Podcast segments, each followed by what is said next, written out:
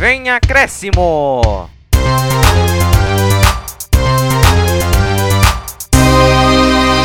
Fala pessoal, tudo bem? Começando aqui mais um podcast Vem Acréscimo. É você que está tão habituado a gente gravando logo no início do ano, hein? Dá aquela moral pra gente, você já sabe. Né? Gravando logo no início do ano. Mas vamos começar aqui, já vou passar o resumo do programa. Vamos falar do São Paulo, que classificou, que foi eliminado na Copa do Brasil, vou fazer uma retrospectiva de 2020, assim como para todos os clubes. A gente vai falar do Santos também, da Libertadores, confronto complicado. Palmeiras chegando à sua quinta final da Copa do Brasil e chegando à semifinal contra o River Plate. E a gente fecha com o Corinthians fazendo aquela retrospectiva de como foi o ano. Mas não estou sozinho, hoje estou com o Vini de novo. O Vitor pegou um gancho no STJD aí, ficou de, vai ficar de fora três programas, foi punido aí, fez umas coisas fora do ar que não devia, né? Ô Vitor, se controla, mano. Mas estou aqui com o Vini Souza. Fala aí, Vini, como é que você tá? Salve artistas mudanças, tudo bom com vocês? Feliz 2021! Ano novo de muito sucesso, realizações de sonho. E vamos começar esse podcast com tudo. Retrospectiva de clube. É o, o Vitor novamente no gancho. Ô Vitor, você também se controla, né? Tá mais descontrolado do que a minha caminhonete aqui. Mas enfim, vamos começar esse programa antes que o Luiz se engane com mais uma piada minha, né Luiz? Não, o Vitor quis dar festinha aí, ó. Foi punido, foi cortado aí, ó. Tá vendo? Que dá. Mas vamos lá. isolado. Mas vamos lá, vamos começar aqui falando do São Paulo. Vamos lá, vamos, vamos ver como é que foi a semana São Paulo.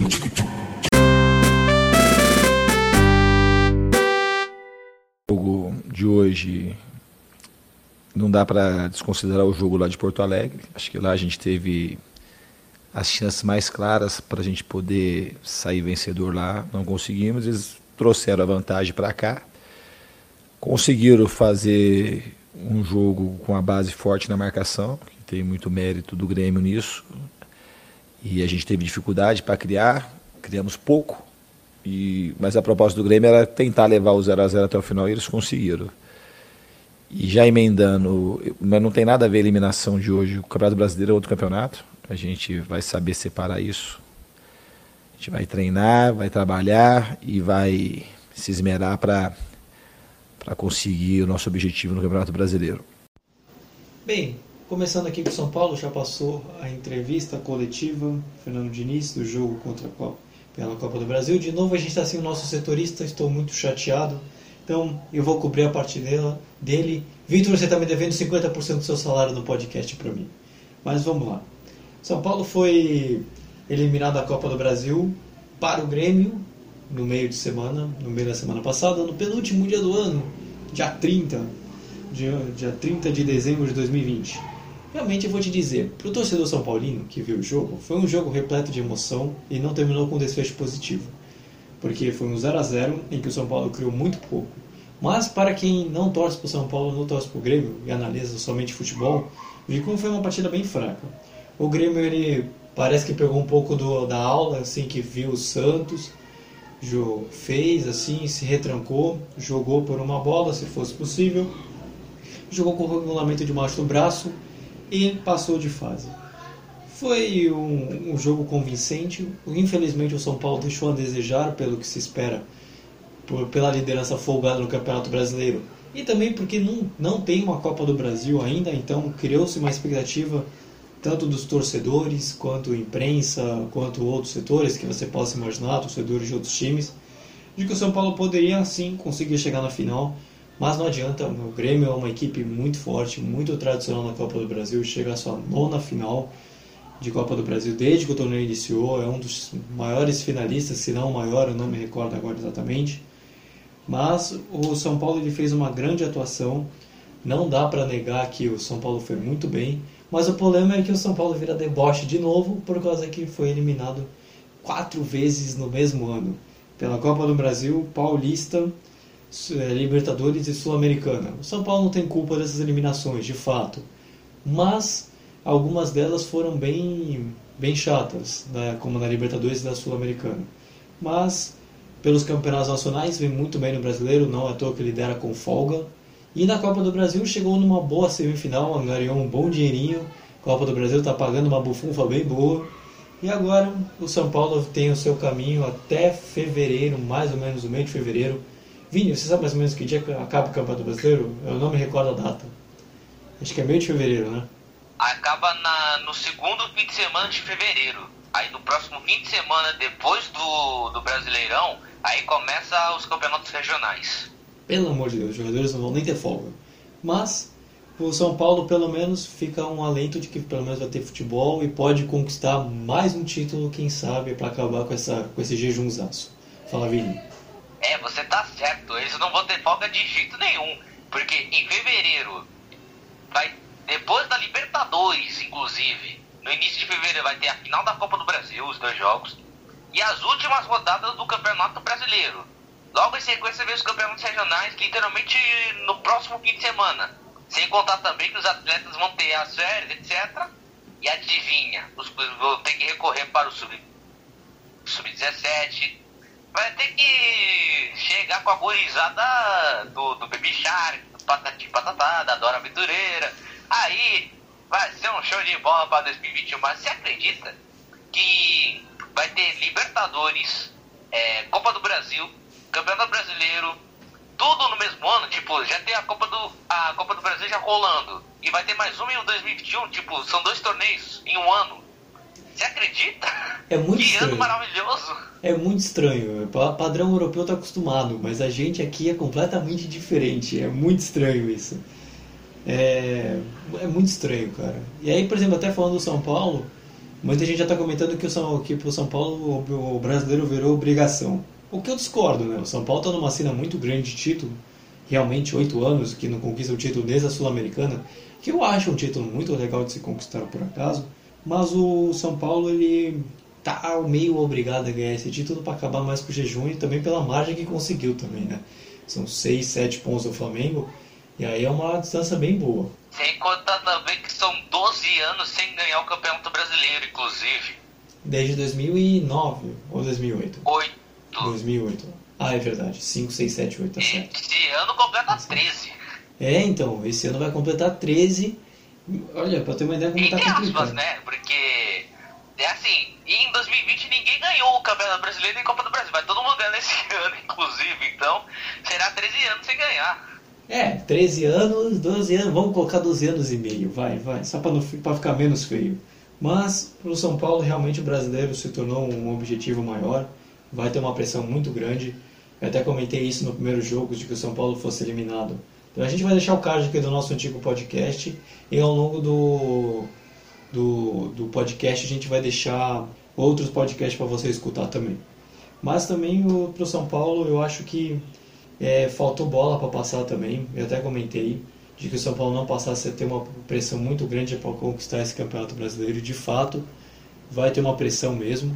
Mas eu achei que faltou bola para passar. São Paulo em casa poderia decidir foi, fazendo, fazendo uma partida melhor, criando mais chances. Foi muito pouco, foi pouquíssimas chances criadas para um time que queria se classificar, que queria passar, que queria chegar numa final e conquistar um inédito título. Isso é culpa do Diniz dos jogadores? Não sei, não sei, não quero pôr culpa em ninguém. Mas que dava para produzir bem mais e tava uma expectativa do São Paulo do brasileiro? Tava, realmente. Mas, antes de eu falar dos próximos jogos, vou fazer uma leve retrospectiva de como foi 2020 para o São Paulo. Tratei aqui um pouquinho. É, Campeonato Brasileiro muito bom, Sul-Americana mais ou menos, Libertadores mais ou menos, Copa do Brasil ok, boa por se considerar uma semifinal. Eu considero um ano bom, porque o São Paulo conquistou a maioria dos clássicos, é, venceu na verdade, é, pode e tem a chance de conquistar um título esse ano. Ah, foi eliminado em quatro competições, foi, mas também outros times também iam ser também da mesma forma. É, então, para o São Paulo, comparando aos outros anos, que desde que virou chacota, virou meme, com aquela piada do Rio agora do São Paulo, que todo mundo debocha, eu acho que foi um ano bem positivo, foi um ano muito bom para o clube. Eu acho que tem tudo para 2021 ser melhor, se manter o Diniz e se ele continuar fazendo um bom trabalho. Mas o São Paulo não dá para reclamar do trabalho que fez e principalmente se conquistar o título brasileiro. Fala, Vini. Não, eu só queria falar um negócio rapidinho, porque assim, o que você falou tá certo. Não vou nem. Não, não vai nem reclamar do que você falou. Você falou tudo certinho. Mas eu também vou ler uma retrospectiva pro São Paulo. Porque o São Paulo, vocês não podem. podem até discordar de mim, mas o São Paulo tá disputando um esporte chamado natação. Porque em 2013, nada, 2014, nada, 2015, nada, nada, nada, vai vazando os anos e nada. São Paulo é o time que mais nada nesse campeonato. É, o São Paulo é um time de nadador, né? Nada, nada, nada, nada, nada. Nada, nada, nada. Ó, tá vendo? Você que tá ouvindo, você que tá nos ouvindo e ficou bravo, a piada do Vini, viu? Não me culpa, não.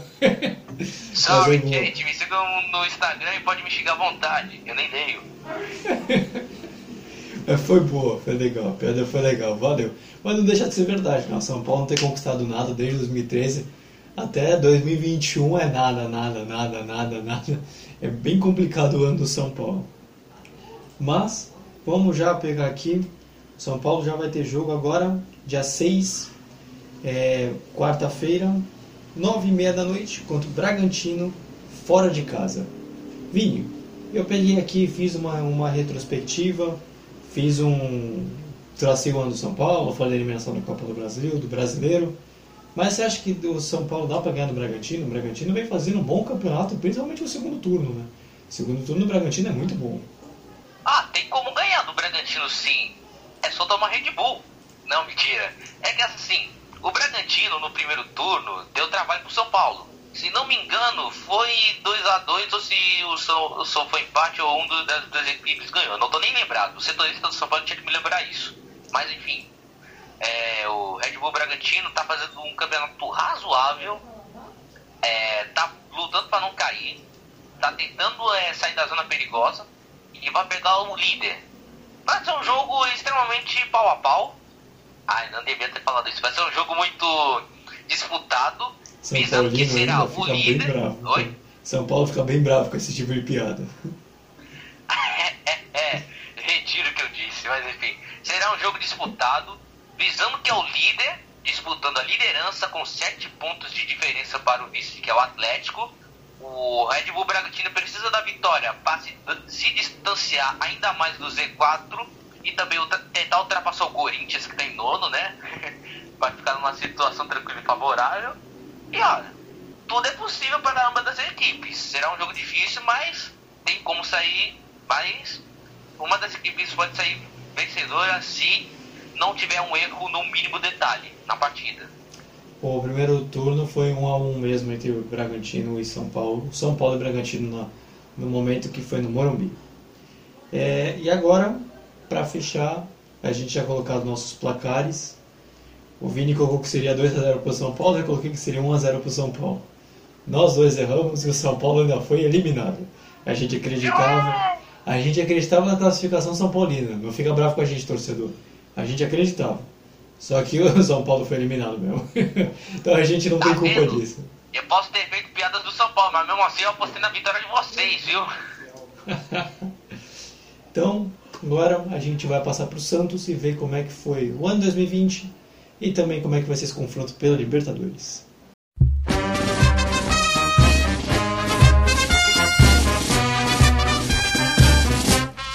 Santos! Santos!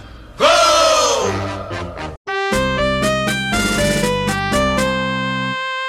Passado já para o Santos, já escutamos a coletiva do técnico Cuca e agora a gente vai falar do Santos, que tem um confronto pesado pela semifinal da Libertadores. Contra o poderoso Boca Juniors, que tem seis títulos, e vai ser quarta-feira, dia 6, às 7h15. Vini, o que, que dá para esperar para esse jogo? Esse grande confronto, tradicionalíssimo. Ah, é guerra, né? É uma, é guerra entre os- um dos maiores campeões da Libertadores, né? O Santos com três títulos e o Boca com seis, meu. Caraca, seis títulos, né? Ver. Seis mais três dá nove títulos. Nove títulos em campo. Que beleza! Que beleza de confronto. Vai ser um- uma guerra lá na Bomboneira e também na Vila Belmiro. Santos e Boca são times tradicionais da Libertadores, sem dúvida nenhuma. Estão fazendo uma ótima campanha. o Boca Juniors vem com o técnico Miguel Angel Russo, nome de respeito, inclusive, é o mesmo técnico que conquistou a Libertadores em 2007, com o mesmo Boca Juniors. E o Santos vem com o técnico Cuca Beludo. É, é, a gente aqui no Brasil, é, a gente adora uns trocadilhos, até com nome, inclusive, né? Mas enfim, o, técnico, o Santos vem com o técnico Cuca, o Cuca que já ganhou a Libertadores com o Atlético Mineiro. Ah, será um, aquele jogo que vai todo mundo vai parar, que tá fazendo e pegar pipoquinha e mais a cerveja, a Coca-Cola, que, que, qual bebida quiser, até que seja água também, para assistir Boca e Santos, Libertadores e semifinal. Mas sem, sem contar também, que confronto, sem contar também Palmeiras e River, mas olha, não dá para perder esses dois jogos, gente. Brasil e Argentina, em final de, em semifinal e até na final da Libertadores é possível, mas cara, não tem como perder esses dois jogos não. É, o Santos ele vem, vem numa talvez numa boa temporada, que eu não vou falar um bom ano, porque a gente já está em 2021, então eu não estou muito acostumado a, a gente está acostumado a falar do mesmo ano. Mas o Santos ele vem fazendo um ano ok, uma temporada ok, por causa da Libertadores. Então, basicamente, esse fim de temporada para o Santos se resume a Libertadores? É tipo isso? Olha, se a gente for fazer uma retrospectiva do Santos, assim, o ano do Santos foi de altos e baixos. É claro que os títulos não vieram do Campeonato Paulista, da Copa do Brasil, o Brasileirão está ficando mais distante, mas na Libertadores pode ser possível que venha também. Não em 2020, mas sim em 2021. Ó, claro, né? Mas enfim, é... o Santos até que está em ótima fase, só que o, o espírito de vencer, de ganhar títulos, é... como eu posso falar? Não está não tá no, no, no roteiro dos mais otimistas torcedores do Santos. Entendeu? Porque tem gente que fala assim, ah, pro Santos ganhar título de novo é só pegar o Neymar ou, ou ressuscitar o futebol do Pelé, que não sei o quê. Todo mundo vive falando isso. Mas o que faz uma equipe vencer troféu, tro, é, títulos e o que faz bem é, chegar longe nos campeonatos é exatamente isso. É a união do grupo e também a estratégia para aquele, para aquele certo confronto. Entendeu? Cada confronto é um diferente do outro. Então, é, não dá para ficar usando assim a mesma estratégia, alguma coisa assim. E também se contar também que o Santos, durante esse ano de 2020, tem convivido com, um, com, com casos de Covid, lesões, o, a base do Santos mais uma vez salvando a equipe, como já salvou em outras vezes. É, o ano do Santos agora só está se resumindo na Libertadores, porque é o título mais provável que ganhe e, e que está fazendo uma boa campanha, inclusive. É, você já falou em retrospectiva, em ano, 2020, 2021. Então, dá para fazer uma retrospectiva rapidinho, que nem eu comentei no São Paulo? Pode ser breve também, assim, citando os pontos mais importantes. O que, que você pode ressaltar na retrospectiva do Santos de 2020? Bom, a retrospectiva, a retrospectiva do Santos, se a gente for pegar lá desde o início, é, começou assim: o São Paulo não quis renovar com o Santos, é, se acertou com o Atlético Mineiro meses depois, e o Santos resolveu contratar um técnico chamado Gesualdo Ferreira. Porque, claro, todo mundo estava falando: meu, o Santos só contratou um técnico português depois do sucesso do Jorge Jesus, né? Agora todo, todo torcedor está pensando assim: é, se contratar um técnico português é por causa do sucesso do Jorge Jesus. É o que, tá, é o que já aconteceu com o Vasco e também com o Palmeiras. E, e os outros contrataram o Ricardo Sabito, que já foi demitido, e o Palmeiras pegou o Abel Ferreira. Mas a gente já entra nesse detalhe daqui a pouco. Bom, pensando com o Gesualdo Ferreira no banco, o, o Santos havia vendido alguns jogadores, haviam perdido aquela força ofensiva que tinha com o São Paulo. O Santos fez um campeonato paulista razoável, conseguiu se classificar só que perdeu para a Ponte Preta nas quartas de final por 3 a 1 na Vila Belmiro. E, ó, e é óbvio que para todos os Santistas foi uma tremenda decepção, porque ser eliminado em casa e também para a Ponte Preta, que está disputando o Série B da, do Campeonato Brasileiro, aí chega a ser, é, ser triste para o torcedor Santista. Opa! Foi mal, foi mal. Saúde, hein? Obrigado, obrigado. Co- Coisas da gravação, não se preocupa. Mas continuando. Espirrando a história do Santos no Campeonato Paulista, vamos passar agora para a Copa do Brasil.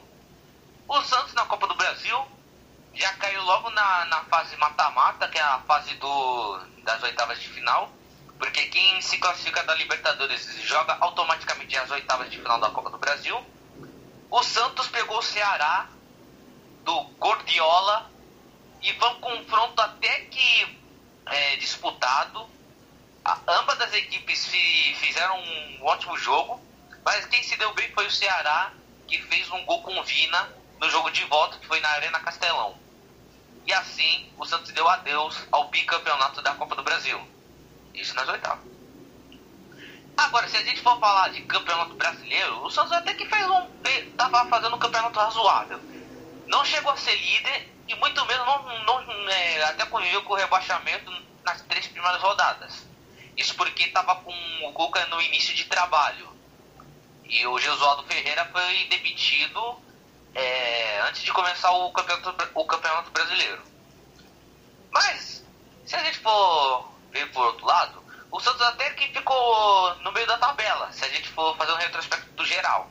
Começou no Z4, depois foi crescendo, crescendo, crescendo, até ficou entre os quatro primeiros, mas fica naquelas posições, fica em quinto, depois escapa oitavo, vai para terceiro, depois vai e vem. Até aí o campeonato do Santos está assim, meio de vaga na pré-libertadores, ou também ficar entre os primeiros mesmo. Agora na Libertadores, o retrospecto é assim. Começou vencendo o Defensa e Justiça fora de casa, por 2 a 1 Venceu o Delfim por 1 a 0 Agora outra equipe que, se não me engano, que, que tava com o Santos. Eu só me lembro que o Santos havia terminado em primeiro do grupo, mas pegou o Olímpia. O, pegou o, o outro foi que terminou junto foi o Delfim em segundo. Não se sabe até como o Delfim passou. E pegou a LDU nas oitavas. É, eu tava me recordando agora. O Santos também, também tinha o Olímpia.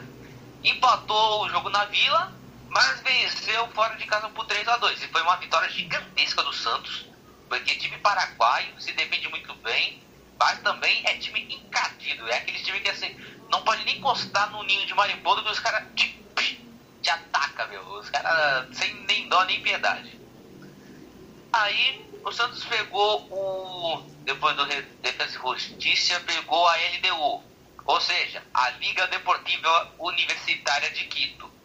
Foi um confronto bastante movimentado, visto que a LDU, que estava no grupo do São Paulo, é, tratou de meter 4 a 2 na altitude, em cima do São Paulo.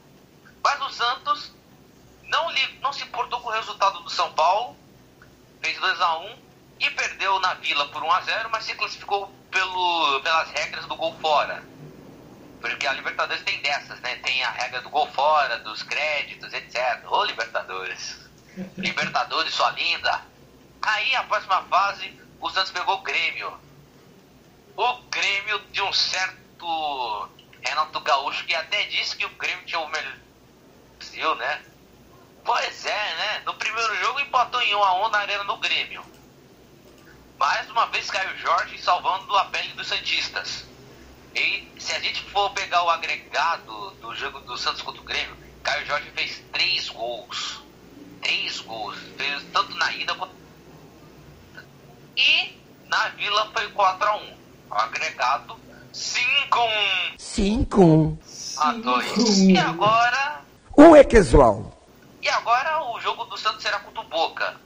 O jogo. o- era pro jogo do Boca, já, já esse jogo do Boca e Santos era pra já ter realizado nessa semana mesmo. Porque o jogo do Boca atrasou, inclusive, né? Porque o Maradona morreu no mesmo dia que o Boca ia jogar e tiveram que, que adiar o jogo para a semana seguinte. Tanto é que, os, tanto é que o Boca Juniors pegou o Inter, eliminou o Internacional nos pênaltis, depois pegou o Racing do técnico Gustavo Becassese, que é o técnico que mais é o técnico que estava sendo procurado pelo Palmeiras, por vários times aqui no Brasil. Boca Juniors eliminou o Racing também. E agora chega para pegar o Santos Boca também tava que nem na situação do River Plate, não tava disputando o campeonato nacional, só voltou a jogar quando tinha Libertadores. Aí vocês veem, os caras têm tanta história na Libertadores que os caras jogam muito na Libertadores, entendeu? Só pra nos azucrinar no, aqui no Brasil. Mas enfim, esse foi o retrospecto do Santos na voz de Vinícius Oliveira. Prossiga, Luiz. Muito boa a retrospectiva, excelente. Trouxe todos os pontos possíveis e imagináveis, foi muito boa. É, sem contar que o Santos usou a base, o Marinho tá bem alta, José Carlos Pérez sofreu impeachment também, o Orlando Rolo também assumiu a presidência do Santos nesse meio período. Eu pedi contar que o Santos já resolveu as dívidas do, do Kleber Reis e do Soteudo também, né? Sem contar esses detalhes. Sim. E ele também é o novo presidente também do Santos, que foi eleito e assumiu agora nesse início de ano. Assim como também do São Paulo também. Vida. Também. Assim também do São Paulo também, que assumiu, entrou um novo Casares. entrou um novo presidente, Júlio, Casar, Júlio Casares, e também vai assumir e literalmente aquela hashtag que o torcedor São Paulino subia, né? Fora Leco, agora tá fora mesmo. e para fechar do Santos, a gente já falou da situação do Santos e Boca. Para fechar, tem o Santos e São Paulo, dia 10, jogo pegado, que é um clássico é, totalmente favorável para o São Paulo, dentro de casa, líder do campeonato, o Santos vindo de Libertadores, tem tudo para poder fazer uma, o São Paulo fazer uma grande atuação e até mesmo vencer. Não duvido que o São Paulo ganhe. Eu, eu não sei, eu não sei se de repente pode estar sendo muito, sendo muito do contra, mas eu acredito que é muito mais provável do São Paulo ganhar do que o Santos esse jogo, esse clássico, principalmente pelo bom retrospecto do São Paulo em clássicos em 2020. Volto a saber se vai repetir em 2021. Mas a gente fecha aqui do Santos e agora a gente vai falar do Palmeiras.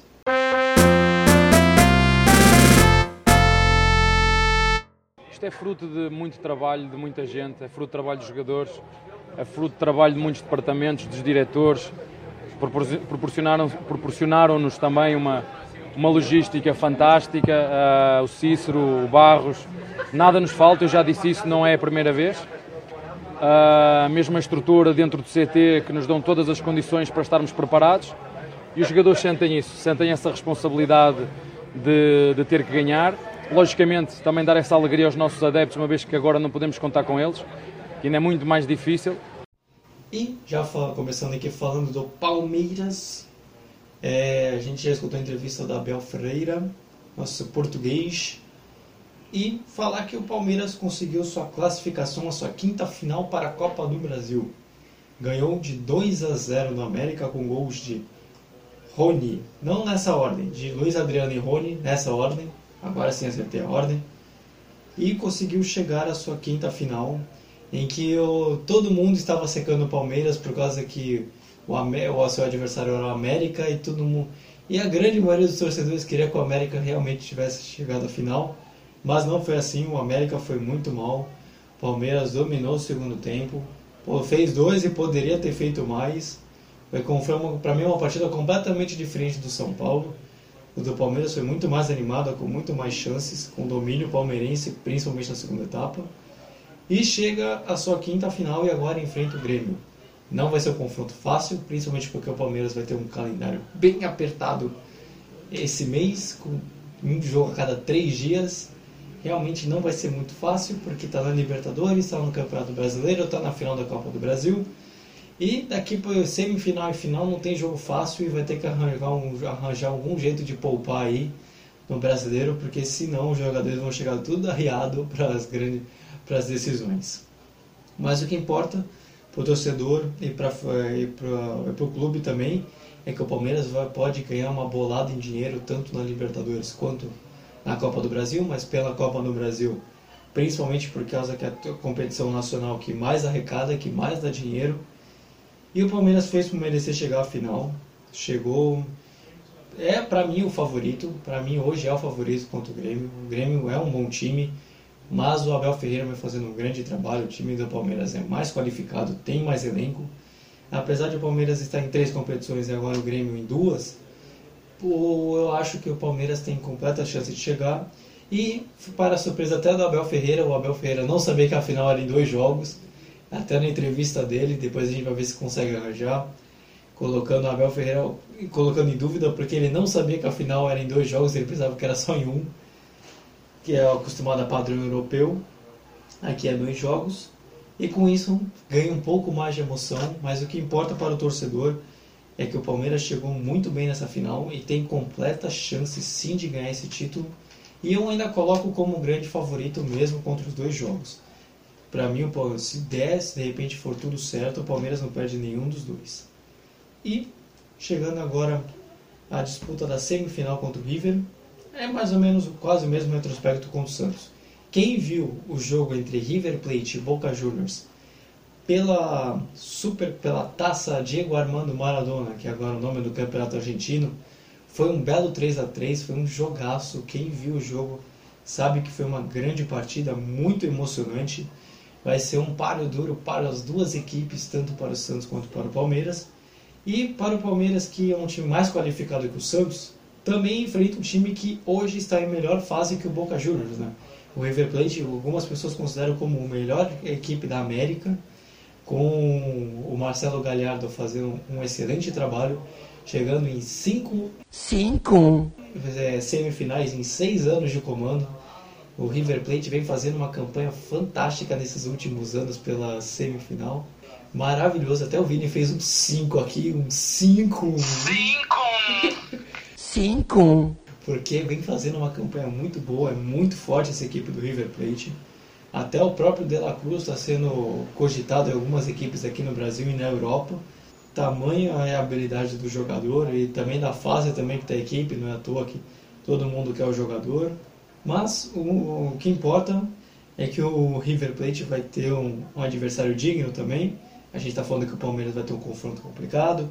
O River também nos preocupa. O jogo vai ser terça-feira. A gente vai passar aqui no nosso Instagram, viu? Você que está nos vendo, siga o nosso Instagram aqui embaixo, ó, que vai passar, tá? Vai passar o nosso Instagram e, aliás, também já não posso deixar de pedir também, né? Para você se inscrever no nosso canal, deixar o like, ativar o sininho, seguir, nos seguir nos mais diversos agregadores de podcast e também comentar se você achar algum tema interessante. O jogo vai ser terça-feira, dia 5, às 9h30. 5. E a gente. E a gente vai passar tudo por aqui também. Mas o que importa é que o River Plate também vai ter um adversário complicado. E vai ser um, vai ter, vai ser um grande jogo e eu estou muito animado para ver essa sequência.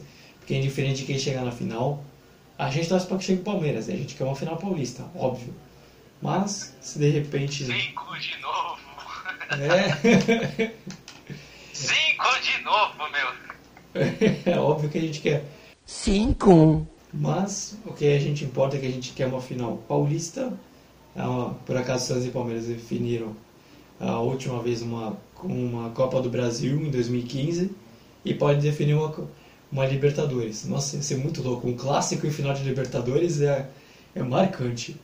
Mas vamos ver como é que vai ser. Mas o mais importante, que eu coloco até no que nos meus tópicos, é que o Palmeiras está nas três competições. O ano de 2020 foi muito bom, já traçando também um retrospecto com a temporada do ano passado. Foi muito positivo para o Palmeiras. O Palmeiras ganhou o Paulista, é, tá na semifinal, tá na semifinal da Libertadores, na final da Copa do Brasil e não foi eliminado de nada, nenhum torneio. Mas o Palmeiras ele vem muito bem nessa, foi muito bem na temporada, fez joga um futebol convincente, principalmente com a chegada do português Abel Ferreira, que vem fazendo um grande trabalho e pode conquistar uma Libertadores. Seria o segundo português comandando o time brasileiro ganhar uma Libertadores seguida a gente ia ser colonizado no futebol dessa vez. porque mas porque o treinador vai fazendo um grande trabalho, o Abel, desde que assumiu o Palmeiras, reestruturou a equipe, deu esperança de novo, porque o Palmeiras com o Luxemburgo não fazia grandes atuações, era um time que empatava demais e todo mundo falava que tinha um grande elenco, mas não conseguia jogar bem. Até o próprio Luxemburgo falou que o time do Palmeiras não dava para jogar bem e o Abel está provando que dá, pelo menos na medida do possível. E aí a gente vai e o Palmeiras vai trilhando o seu o seu campeonato, o seu ano para que 2021 seja um ano de conquistas logo no logo no seu mês de janeiro. Bem, eu acho bem difícil o Palmeiras não conquistar ou a Libertadores ou a Copa do Brasil pelo que vem jogando. Mais provável até conquiste a Copa do Brasil porque já está na final, mas também se conquistar a Libertadores não fica nada mal, porque o Campeonato Brasileiro vai ser bem difícil de chegar e o Palmeiras provavelmente não vai ter elenco ou perna para conseguir aguentar essa sequência toda. E traçando uma temporada de 2020, já citei aqui um pouquinho, mas o Palmeiras teve três treinadores ao longo da temporada. Luxemburgo, Cebola e Abel Ferreira, os dois últimos com mais sucesso. O Luxemburgo foi muito contestado, mas de longe o que teve o melhor ano dos paulistas foi o Palmeiras, porque também ganhou o único título possível na temporada de, de 2020, que foi o Campeonato Paulista. Meio mandrake daquele jeito, ganhando os pênaltis, mas deu certo, conquistou o título, terminou uma seca enorme e pode, quem sabe, conquistar um título que na temporada 2021, assim, estilo europeu. Mas não deixa de ser algo bem positivo. E o Palmeiras também, uma coisa que fez com o Santos, mas só que o Santos foi forçado, o Palmeiras não, que foi, foi apostar na base. O Palmeiras apostou muito na base, deu certo. Coloca o Gabriel Menino o Gabriel Veron, dois grandes jogadores, junto com o Danilo, o primeiro volante. É, vinha lateral esquerda, contratações, foi bem pontual. O Palmeiras não acarretou um monte de contratação para deixar um monte de jogador encostado. Fez muito bem, administrou o dinheiro, acho que pela primeira vez. E agora vem fazendo uma. tem tudo para fechar um grande ano, uma grande temporada e iniciar um bom ano que é 2021. E passar já aos próximos jogos do Palmeiras. Vinho, é, o, São, o Palmeiras vai enfrentar o Sport no sábado, 9 às 7 horas, fora de casa. Nesse próximo sábado. O que, que dá para esperar desse jogo? Principalmente porque vai ser depois do primeiro jogo da Libertadores na Argentina. Vai ser vitória do Palmeiras. Bem simples assim, simples e direto. Vai ser uma vitória de 1 a 0 quer ver? Com o gol do Rafael Veiga. Porque é aquilo, o Abel Ferreira, depois que chegou no, no Palmeiras, parece que ele reinventou o futebol do Palmeiras, que se apresentava um futebol é, de Fábio Carilli, só que na versão palmeirense, né? Que só empata, que só faz gol depois recua, né? Aí. aí o, o Abel Ferreira também reinventou no Palmeiras é, o modo de, de como passar uma estratégia, que é usando os copinhos d'água. Que, tipo, põe os copinhos, põe as posições e fala assim, ô, tu vai fazer isto, passa a bola, depois corre que nem sabe. Vai fazer assim, entendeu? Abel Ferreira aí deu uma inovada nesse time do Palmeiras, né? Faz 3x0 no, no primeiro tempo e faz um jogo treino no segundo tempo, su, suavão. Aí quando, é, aí quando é fora de casa, ah, joga daquele jeito, vai, faz 1x0, daí continua tentando fazer alguma coisa, entendeu? Em resumo, esse é o Abel Ferreira do nosso futebol brasileiro. Realmente. E vem fazendo um grande trabalho. É um grande treinador de fato. Um dos melhores que tem por aqui, junto com talvez o Diniz e o, e o Sampaoli, talvez. Quem sabe? O Rogério Ceni também. É, que o Rogério sempre vem fazendo um grande trabalho no Fortaleza. No, no Flamengo vem naquelas, né? Tá se arrumando agora. Man, Mancini também tá fazendo um bom trabalho. Não, é, é que o Corinthians está disputando por menos coisa, então o pessoal acaba esquecendo um pouquinho. É que ele também é um treinador que não tem muita visibilidade, sempre foi assim. Em todos os trabalhos que ele acabava fazendo. O próprio Atlético também estava muito bem no Atlético de Goiás. Mas aproveitando É. já, aproveitando já o gancho, Imagine, a gente daqui a pouco já vai passar pro Corinthians, tá? é, mas imagine também, se o Wagner Mancini, se o Abel Ferreira, se o Cuca, se eles tivessem começado assim, desde o, desde o início, assim, se ele, ao invés de um contratar o Jesualdo, o Vanderlei, o Thiago Nunes, imagine se, se fosse eles desde o início do trabalho. Será que tudo seria diferente? A gente A pode gente vai fazer um descobrir vídeo no Globo disso. Repórter. A gente pode fazer um vídeo disso. Então, Bora passar pro Corinthians.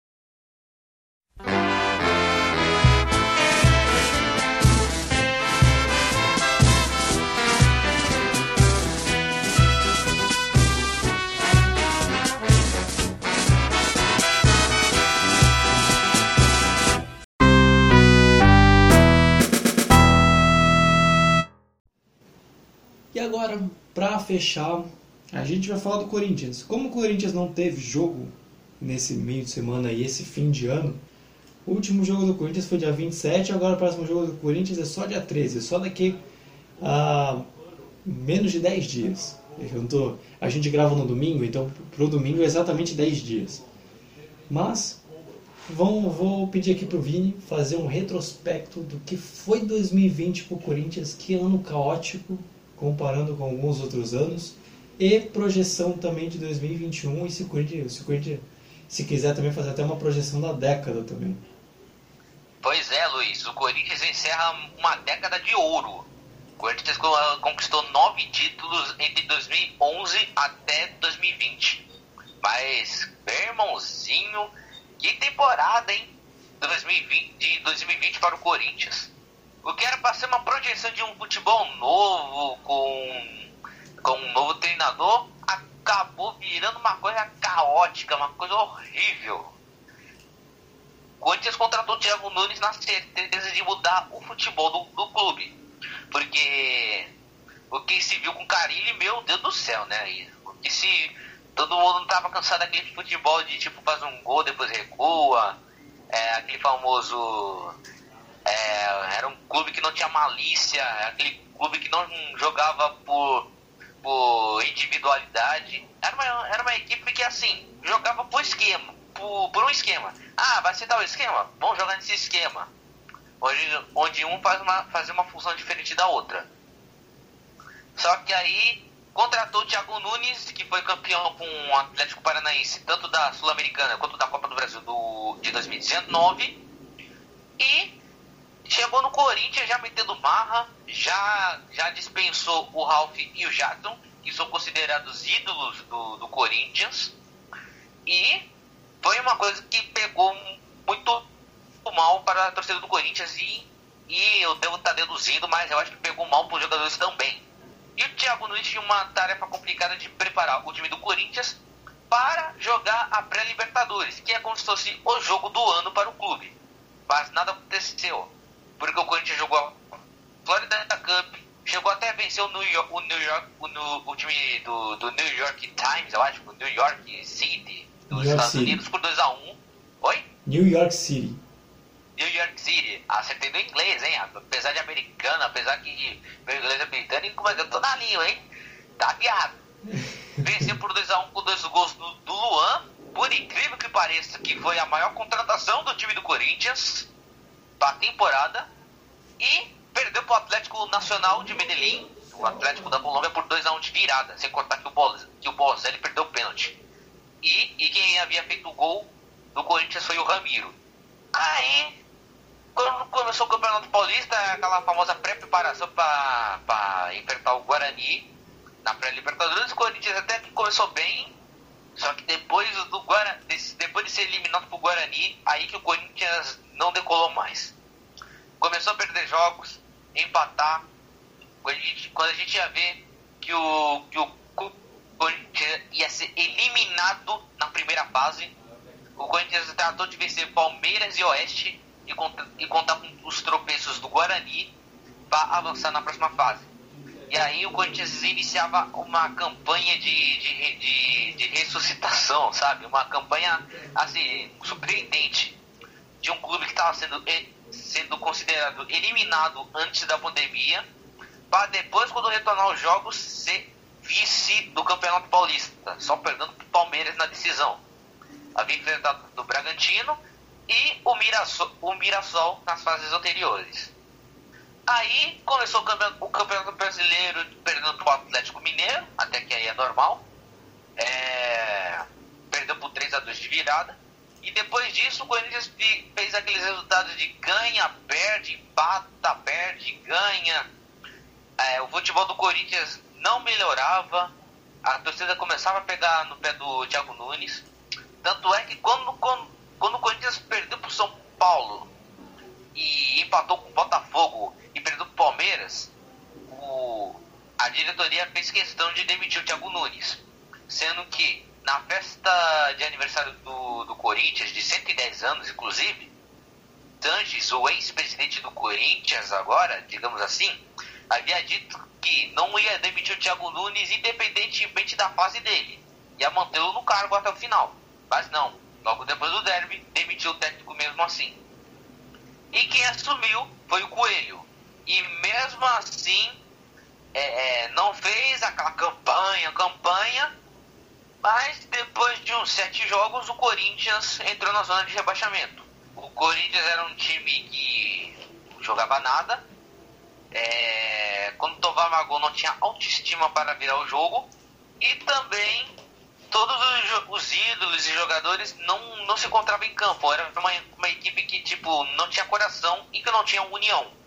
Parece que tudo foi levado na bagagem do Thiago Nunes. Tanto é que o Corinthians demorou para contratar o técnico, digamos assim.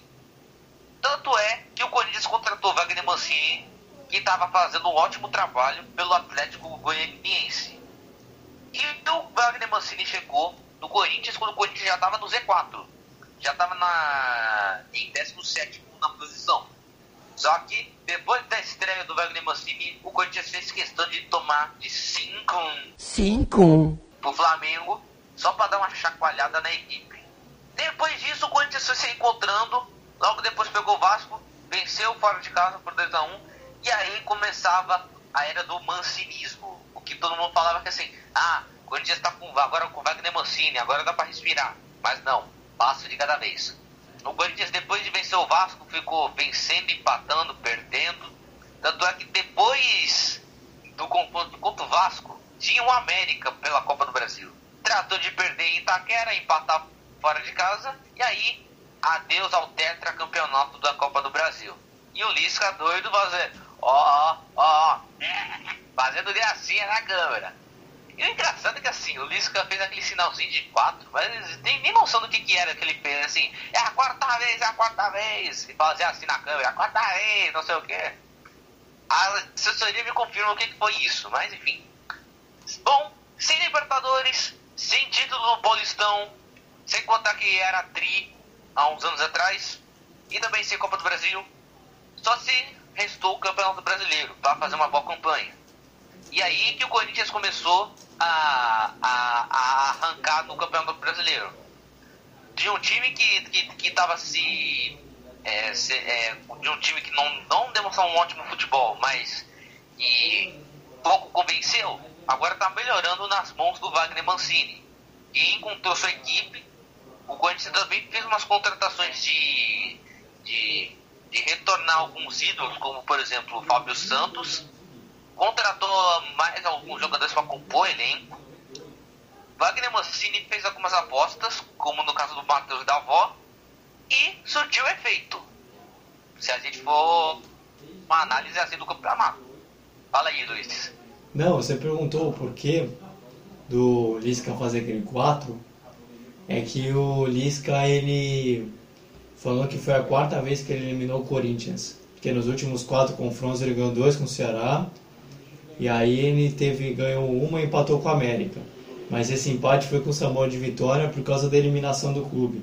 Ele explicou isso na entrevista coletiva após a, a classificação do América contra o Corinthians. Por isso que ele fez aquele 4-4 na, na câmera.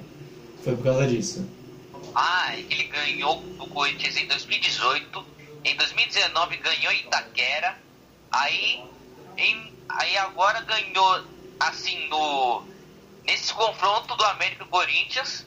Aí esse empate foi o sabor de vitória. É, É aí, isso, né? ele se, aí ele se explica que isso foi, essa foi a quarta, assim, quarto, por isso que ele quatro, qua- Aí ele falou que isso é uma valorização do trabalho porque não é fácil eliminar uma equipe como o Corinthians. Aí foi por causa disso que ele disse. Foi por causa disso, dessa situação Ah, ah, agora tá explicado. É quatro a vez, é quatro, hein? O Lisca é doido mesmo, hein? Figurão, hein? Mas o resto da temporada do Corinthians foi resumida no seguinte: o Corinthians fez uma ótima campanha. Fábio Santos, quando voltou para a equipe, o Corinthians envenenou de vez. O Corinthians até que não tá mostrando aquele ótimo futebol, mas os, os resultados impressionam até. Apesar de fazer o gol e, jo e jogar com, com esse negócio de marcação forte, de pressão e de, é, de muita entrega, sem contar também o que vale destacar, da partida contra o Grêmio em Itaquera, onde teve dois jogadores expulsos, e sem contar que teve uma chance de fazer um gol, o Corinthians é, é, se reencontrou a partir dali. Sem contar que ganhou do São Paulo, até aí líder, é, ainda continua sendo líder, e, e agora que venceu o Botafogo na última, na última partida com o gol do Caseres e do Vital, Corinthians agora vai enfrentar o Fluminense, que tá por ali, hein? Não tá fazendo assim. O Fluminense com o Odair Helmond até fez, tá fazendo uma boa campanha no brasileiro. Mas depois que saiu, não se encontrou mais com a vitória. Tá naquelas posições de, de, de G6, mas a gente não vê que o Fluminense tá jogando bem, não tá é, mostrando um ótimo futebol. Mas, como será Corinthians e Fluminense em Itaquera, é bem provável que o Corinthians ganhe do Fluminense. Bem, então a gente fecha aqui essa retrospectiva do Corinthians. O próximo jogo, o Vinícius já falou, é contra o Fluminense no dia 13 de janeiro.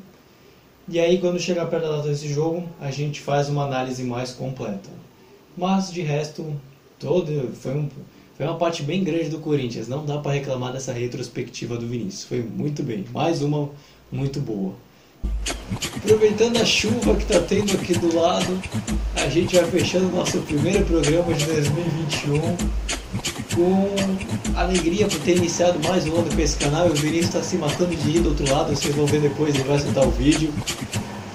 É, a gente agradece muito por você ter escutado esse primeiro programa, mas eu não posso deixar de pedir para que você se inscreva no nosso canal, deixa seu like, comente, ative o sininho, nos siga nos mais diversos agregadores de podcast e siga a nossa página no Instagram que vai estar na descrição. Então, eu ia pedir pro Vitor se despedir, porque o Vini sempre traz frase, mas o Vitor pegou gancho. Tá de gancho, tá de gancho, não se preocupa. Então, Vini, pode falar aí à vontade. Se despeça aí do pessoal. Bom, meus queridos e as queridas, o Vitor me deixou uma frasezinha para eu reproduzir como se fosse ele. O seguinte: antes da quarentena, eu já falava sozinho. Agora isolado, estou dando até palestra. Essa foi a frase do Vitor. Agora, a frase que eu escolhi é uma frase que combina muito, assim, que assim, eu e o Vitor somos irmãos. Agora eu posso enrolar pra vocês que eu e o Vitor somos irmãos. 2021 com Mas- revelações.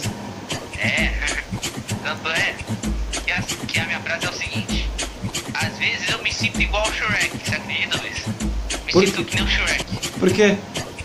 Quando eu olho, quando eu olho em volta, eu só vejo burro.